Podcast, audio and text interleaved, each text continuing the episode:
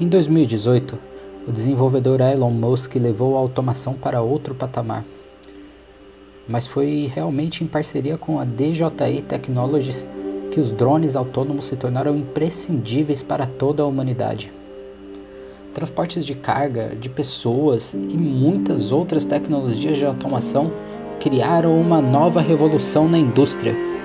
Sem a necessidade de motoristas, os drones se comunicavam entre si isto extinguiu os semáforos, as faixas de pedestres, acabando com os acidentes e com todo o trânsito que existia sobre a terra, dando mais espaço para construtoras erguerem pregos, prédios. Alguns dizem que é a nova revolução industrial. As estradas foram substituídas por rotas aéreas que sobem cada vez mais e mais. Essas rotas foram chamadas de andares. Atualmente, temos 47 andares de rotas aéreas para civis.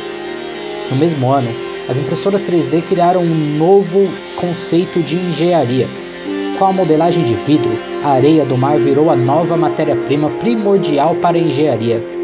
A agilidade das impressoras nos permite criar prédios muito mais resistentes e no menor tempo. A mão de obra minimizada das impressoras fez as construções se tornarem muito mais baratas Usinas de energia, ao mesmo tempo que extraem a areia do mar, colocam boias no oceano e extraem a eletricidade necessária para as baterias.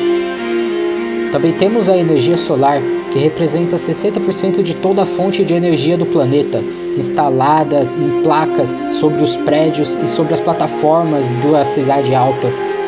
Abrimos mão do nosso sol e do nosso mar pela internet em nossos aparelhos a poluição foi reduzida em 80% em todo o mundo e hoje finalmente podemos dizer que a Terra está a salvo. O valor do lítio está muito maior do que o valor do petróleo. Ele hoje é chamado de o petróleo branco. Bolívia, Argentina e Brasil são as novas potências mundiais com as maiores minas de lítio do mundo. As areias caribenhas, ricas em cálcio e carbono, são mais caras e resistentes do que as areias dos desertos, fazendo os países caribenhos subirem imediatamente no ranking. A sociedade foi separada em camadas. Quanto mais alto o lugar, mais caro o metro quadrado. A periferia da cidade baixa é ocupada em sua maioria por empresas de saneamento, reciclagem de energia e os seus respectivos operários. A parte alta é ocupada pela elite de programadores, desenvolvedores de hardware, donos de empresas de multimídia e formadores de conteúdo. E em meio dessas camadas existem as outras classes sociais das mais variadas. Esse avanço da tecnologia também extinguiu muitos empregos, como motoristas, carteiros, atendentes, fotógrafos, manicures, pintores, garçons, operários de máquinas, todos eles extintos por chatbots e máquinas automotoras.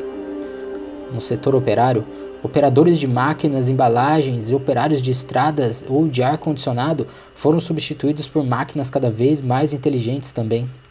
Até profissionais de serviços como contadores, corretores, barbeiros, empregadas domésticas, mecânicos, inspetores de obras, agentes de marketing, todos eles também perderam seus empregos para os programas.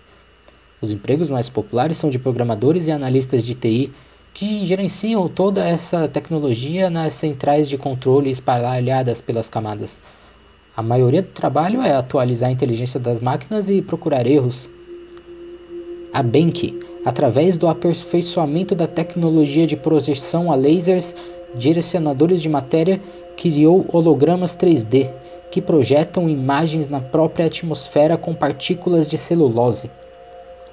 Isso fez os hologramas se tornarem algo muito viável, presentes em quase todos os tipos de sociedades.